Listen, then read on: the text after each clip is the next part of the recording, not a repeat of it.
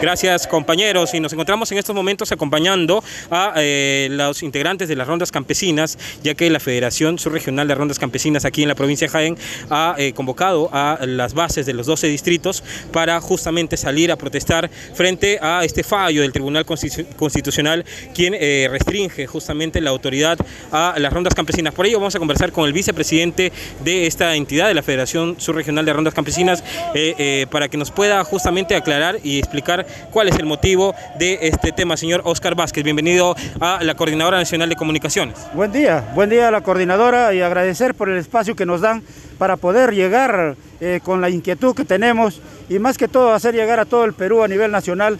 Es un día de lucha, hoy día lunes 30 de noviembre, donde las rondas campesinas a nivel nacional están pidiendo la nulidad del fallo 468 del Tribunal Constitucional, que es lesivo y letal a la administración de justicia campesina, comunal. Yo pienso y creo durante estos cuatro años de vida institucional de nuestra organización, no podemos permitir un retroceso y esperemos que el Tribunal Constitucional eh, recapacite y dé por nulidad a esta sentencia 468 del Tribunal Constitucional en contra de la ronda. Es por, es por el hecho, el día de hoy Jaén no puede ser excepto de estas cosas y está contribuyendo a esta movilización masiva a través de sus 12 distritos en una forma orgánica bajo la representación de la Federación Subregional de Rondas Campesinas y Urbanas de Jaén. Muchas gracias, señor Oscar. Entonces, este es el panorama, compañeros. Eh, reportó para la Coordinadora Nacional de Comunicaciones, eh, Cristian Oblitas, eh, de Radio Marañón.